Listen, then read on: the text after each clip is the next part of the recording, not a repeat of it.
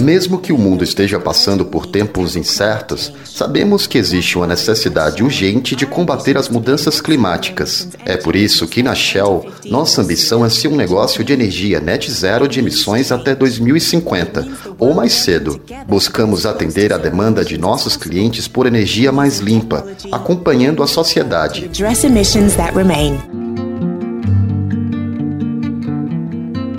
Neste trecho da propaganda da Shell, você ouviu o termo net zero. Essa é a forma como as empresas utilizam para falar de um compromisso de reduzir a emissão líquida de carbono, aquela que é operada pelo mercado de carbono, que reduz essa relação com o meio ambiente a uma ação comercial. É por isso que se fala em financiarização da natureza, que é o tema desta série. Eu sou Beatriz Pasqualino e neste terceiro e último episódio da temporada vou te contar como toda essa negociação comercial de compensação ambiental chega às comunidades indígenas da Amazônia brasileira. Eu falava sempre, isso aí não serve para nós indígenas. E vou falar também sobre a alternativa e resistência de povos tradicionais a essa lógica capitalista.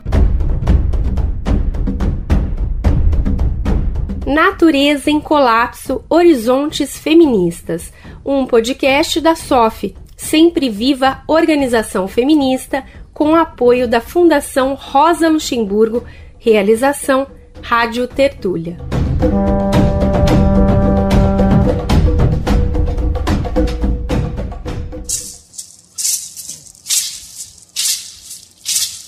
Pará, setembro de 2022. Estudos da Fiocruz mostram que os indígenas Munduruku estão sendo contaminados por mercúrio usado no garimpo de ouro ilegal na Amazônia. Foi um choque muito grande, né? A gente já sabia, mas é, não desse jeito, né? Que é uma, um resultado de exame alterado, né? O povo Munduruku hoje atualmente sofre, principalmente as mulheres, né? É, as mulheres que estão sofrendo mais porque os filhos estão sendo doentes, os fios estão sendo destruídos, cada dia mais é, a gente está sendo contaminado pelo mercúrio. Né? Esta é a Leusa Munduruku, liderança indígena que faz faculdade de Direito na Universidade Federal do Oeste do Pará. Estão vindo de garimpo, né? Porque o território Munduruku atualmente ela está a, ela tá uma, tem uma região que está invadida, né? Há muito tempo a gente vem lutando, né, é, contra essas invasões e a gente vem sofrer também, né, vários ataques pelos, pelos invasores, nós tivemos que perder nossas casas e várias vezes a gente foi é, agredido, principalmente a nossa sede foi pedrada também por isso, porque nós sempre fomos contra isso, né? Então, só que aumentou, né? Invasão veio muito forte né? durante a pandemia. Nós atingiu muito. A invasão aumentou, tanto no território Saurevão que é o médio Tapajós, quanto no território Mundurucanha no alto, né? Então, é uma coisa que vem com muita força, né? E hoje, atualmente, a gente perdeu vários rios, né? Principalmente rio onde a gente pescava, onde os nossos filhos banhavam. E hoje, praticamente, a gente fica assim, né, pensando como é que vai ser a nossa vida vivendo uma lama. É um rio que tem a cor da leite. Enquanto o povo Munduruku debatia sobre o alto nível de contaminação por mercúrio detectado em sua comunidade e até nos peixes, chegou a conhecimento de lideranças que em outra aldeia se discutia uma negociação sobre crédito de carbono envolvendo a Floresta Nacional do Tapajós. Para Leusa, mais uma ameaça aos povos tradicionais. Ela explica os motivos das preocupações com esse tipo de negociação, que neste caso, inclusive, tinha anuência e participação de representantes do município. É, a preocupação, né, sempre o nosso sábio fala que a gente não pode deixar que o Parilha controle o nosso território, né? Para cuidar, é para controlar, né? Então a gente não quer ser controlado por eles. E a gente não quer ser mau exemplo os nossos filhos negociando o nosso território com nenhum empreendimento. E a vida dos nossos filhos e o nosso território onde nossos antepassados deixou não tem preço, né? que nenhum dinheiro pode comprar. A nossa vida é a nossa floresta, é o nosso rio, é os nossos animais que vivem no dia a dia dentro da nossa aldeia. Né? O nosso território pode ser o ar, pode ser o rio, pode ser qualquer tipo de, de coisa dentro do território, onde a gente vê são tudo sagrado. Não podemos mexer até o sol. Tudo nós temos a história. Então, é isso, né? A gente pode sofrer, pode não, vai sofrer se negociar é, essa coisa com, com a empresa, né? Então, o nosso medo é isso. Quem vai sofrer são os nossos filhos. Mas essa preocupação da Leusa não é à toa. Ela conta também que o povo Munduruku tem informações dos prejuízos sofridos por outras etnias que aderiram a esse tipo de negociação de crédito de carbono. Eles comentaram que, né, que eles sofreram com isso, até a gente convidou eles para mostrar a realidade como eles estão vivendo, né? Eles viveram, né, que ah, tem que a empresa tem que compensar não sei quantos milhões que não pode fazer roça ou tem que ter o limite, quantidade, o tamanho da roça, ou essas coisas, né? Então, isso a gente, nós mesmo no grupo, não tem esse controle. A gente, isso depende da nossa necessidade, né? No peixe não deu para dar todo mundo, aí tem, tem que pescar de novo. Mesma coisa a roça. Se a roça não brotou, se não deu, é, para nosso consumo tem que fazer cada ano, né? E a gente não consegue fazer sem fazer roça, né? E a gente não consegue ficar só consumindo as coisas industrializadas. Então, isso ainda a gente está buscando mais informação e trazer os nossos parentes. Aliás, hoje a gente está organizando para um evento, né? Que eles possam falar também, não é para mim, para a Alessandra Munduruku, que é liderança também, não é para o cacique geral. Então, eles, a gente quer que eles falem isso para o nosso povo, não para nós.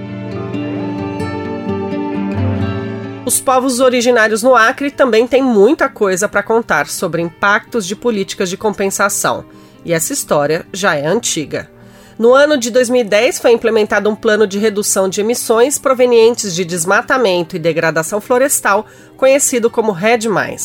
Na época era feito um pagamento às populações como uma política de compensação. Era chamada Bolsa Verde. Vamos ouvir a avaliação da liderança indígena do Acre, Letícia Iauanauá, sobre isso.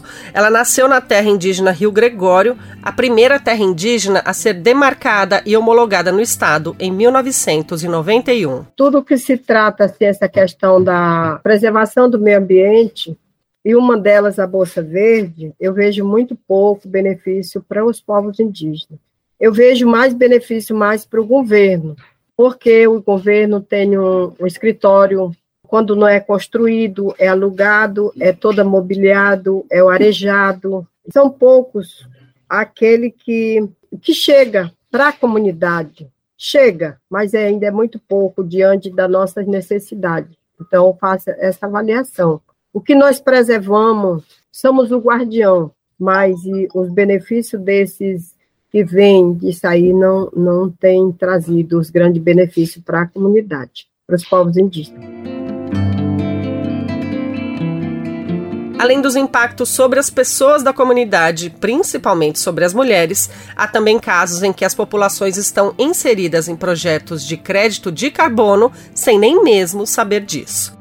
É o que revelou uma investigação da agência pública de maio de 2022 sobre a venda de créditos de carbono pela empresa Ecomapuá Conservação, que estavam baseados sobre duas unidades de conservação federais, as reservas extrativistas Mapuá e Terra Grande Pracuúba, na ilha do Marajó, no Pará. Grandes empresas como Santander, Deloitte, Barilla e Air France estão entre as compradoras dos créditos. Créditos esses que foram gerados sem a ciência da Associação de Moradores das Reservas e sem compartilhar nenhum benefício com as pessoas dali, que são efetivamente quem conserva a floresta e possibilita que o carbono seja capturado da atmosfera. Na descrição deste episódio, no seu tocador de podcast, você encontra o link para ler essa reportagem. Dá para perceber por todos os relatos que apresentamos nessa temporada de podcast que nesse jogo de negociação entre empresas, governo e população há um claro desequilíbrio de poder. Mas não se trata de uma situação específica, e sim da própria lógica do capitalismo, que inclusive coopta governos, como explica Natália Lobo, integrante da SOF, a Sempre Viva organização feminista. Os estados, infelizmente, geralmente estão muito aliados às, ao poder corporativo e às empresas, né? Inclusive, quando a gente fala dos projetos, dos megaprojetos da economia marrom e dos projetos da economia verde, geralmente eles são feitos com anuência do Estado o Estado dando várias benesses, assim, para as empresas se instalarem nos territórios, abrindo portas para as empresas, às vezes entregando processos, né, que deveriam ser feitos por ele para as empresas tomarem conta. Tem alguns casos do Brasil com o cadastro ambiental rural tinha um intuito de ser um cadastro de terras que regulamentasse a questão ambiental no Brasil, que a gente tivesse mais claro as áreas de preservação ambiental de todas as propriedades rurais. Mas a gente foi vendo que se tornou muito mais um cadastro de grilagem digital de terra, que é um cadastro que dá bases para muitos processos criminosos ambientais e fazendas, principalmente no centro-oeste, que declaram sua reserva legal dentro do sistema. Isso é aceito pelo governo, mas quando você vai ver o que eles declararam como reserva legal, é uma terra indígena, que é vizinha à fazenda. Isso não é fiscalizado. Supostamente pelo governo, o latifundiário tem um certificado de que ele está ambientalmente adequado, mas isso está baseado no que a gente está chamando da grilagem digital, né? A gente vê, por exemplo, a aprovação do Código Florestal também que aconteceu e que tem muito a ver com a própria possibilidade da economia verde existir no, no Brasil. Muito desses mecanismos de compensação que a gente fala que a economia verde se baseia, o arcabouço legal deles é o novo Código Florestal. Floresta Amazônica viveu seu pior momento em 2021 e atingiu o recorde de desmatamento dos últimos 10 anos. De janeiro a dezembro, foram destruídos mais de 10 mil quilômetros quadrados de mata nativa. Os alertas de desmatamento da Amazônia atingem um nível nunca antes visto no país. A constatação é do Instituto Nacional de Pesquisas Espaciais, o INPE, ligado ao Ministério de Ciência e Tecnologia. A Natália Lobo explica também que se os governos estivessem mesmo dedicados a atuar contra a crise ambiental, o compromisso com o desmatamento zero deveria ser um dos principais objetivos desses governantes. E a maior parte das emissões do Brasil tem a ver com desmatamento. A gente vê, né, que o governo Bolsonaro fez com a Amazônia nos últimos quatro anos, o pior que poderia ser feito para a política ambiental do Brasil. Então, acho que pensar por exemplo, na nossa responsabilidade ambiental, com certeza diminuir, zerar o desmatamento, né? Proteger os territórios é uma prioridade máxima, assim. E aí, quando a gente fala de, de zerar o desmatamento, a gente está falando necessariamente, então, de, da soberania dos povos que estão dentro da floresta, né? Então, a gente sabe que boa parte desse desmatamento que aconteceu na Amazônia nesses últimos anos foi invadindo terra indígena, foi desmatamento ilegal, ligado inclusive ao garimpo ilegal, que a gente imagina que seria o papel do Estado, o papel do poder público, que tem a ver com as alianças público-comunitárias, né? Que a gente acha que o papel do poder público, na realidade, seria muito mais estar junto do poder popular, organizado nas comunidades, nos territórios, através das assembleias, das associações, enfim, das, das formas de organização territoriais, onde as pessoas teriam mais poder de decisão sobre como os processos sociais daquele território, de saúde, de educação, de meio ambiente, tudo, aconteceria, que isso fosse decidido a partir das pessoas e que o poder público tivesse um papel de apoiar, de dar suporte e de financiar essas decisões democráticas ocorridas nos territórios, né? Que é isso que a gente chama da aliança público-comunitária. O papel do poder público idealmente seria muito mais esse de apoiar, dar base, sustentação ao poder popular, né? Como saber qual caminho é possível? Uma das formas mais importantes seria ouvir a população envolvida nas políticas públicas e acordos internacionais. A Letícia Yawanawá diz algo muito parecido para a realidade das mulheres nas aldeias lá do Acre.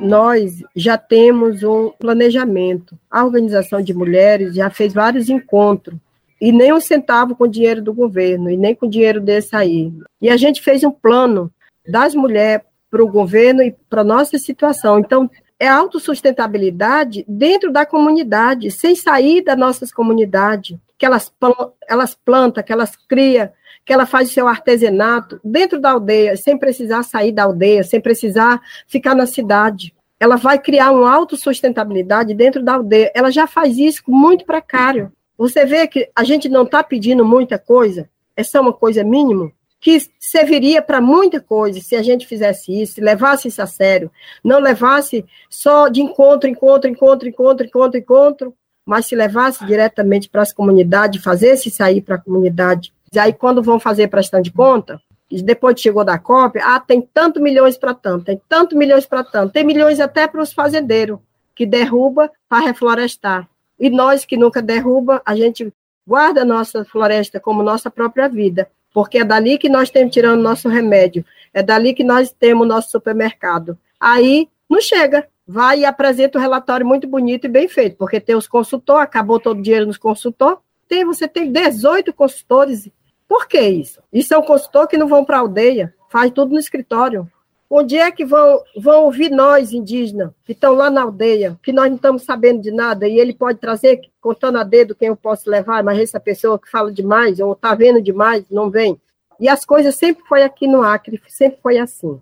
E aí? Lá na aldeia está precisando, né? Crise ambiental, crise climática, capitalismo, vida. Ao longo dos três episódios desta série, a gente te apresentou alguns dos aspectos desse debate sobre financiarização da natureza. O meio ambiente não pode ser mercadoria. É por isso que o grupo Carta de Belém, do qual a SOF faz parte, tem outra proposta. Uma proposta em que o cuidado com o meio ambiente esteja ligado com a promoção da soberania alimentar e energética, e não com atividades de prestação de serviços ambientais. Uma proposta em que o cuidado com o meio ambiente não seja promovido somente sob a lógica da compensação, autorizando a continuidade da destruição em outros territórios. É o que explica a Natália Lobo. A gente acredita que o capitalismo, por excelência, assim, é um modelo destruidor da natureza e a cada momento, a cada crise do capitalismo, assim, ele vai expandir as fronteiras de acumulação dele o quanto for necessário para ele continuar existindo. Inclusive, a gente é, nota muito que a partir da crise de 2008 se intensificou muito essa coisa da financiarização da natureza e do avanço sobre os territórios, né? Os projetos dos créditos de carbono. E aí a gente interpreta isso como um momento em que a, as fronteiras da acumulação se expandiram para uma face da natureza que ainda não estava sendo explorada, né? Que é essa face molecular, assim, da natureza. O carbono começa a virar uma mercadoria, né? Obviamente tinha a privatização das florestas, a privatização da terra, a privatização da água, mas é muito a partir dessa crise do capital que se vê a possibilidade de fazer negócios a partir das mudanças climáticas, da captura de gases do efeito estufa. A gente fala que o feminismo e a nossa proposta de cuidado com a natureza e sustentabilidade da vida necessariamente é antissistêmica e anticapitalista, porque, de fato, para a gente imaginar outro mundo, outra forma de organização da economia que tem a sustentabilidade da vida no centro, a gente está falando de um mundo onde o poder corporativo não é tão poderoso assim, né? De preferência que ele não exista. A gente está falando de um mundo em que o poder real esteja na mão das pessoas, né, dos processos democráticos. Inclusive tem um lema da Marcha Mundial das Mulheres que é mudar o mundo para mudar a vida das mulheres e mudar a vida das mulheres para mudar o mundo. Tem várias temporalidades que a gente tem vitórias parciais, que a gente consegue construir os nossos lugares de resistência, formas de viver melhor a partir da luta mas que ela é bem larga, né? E que o nosso horizonte é de fato construir outro sistema econômico para que de fato todo mundo possa viver uma vida que vale a pena ser vivida. Para conhecer ainda mais sobre todos esses assuntos da temporada, você pode acessar o estudo sobre mercantilização e financiarização da natureza lá no site da SOF, sof.org.br. Nossa reportagem entrou em contato com a Shell, mas não obteve retorno até a gravação deste episódio. Neste episódio, você ouviu áudios da Shell, CNN e TV Cultura. Obrigada pela sua companhia e compartilhe a temporada com quem você sabe que vai gostar desse assunto. Até mais!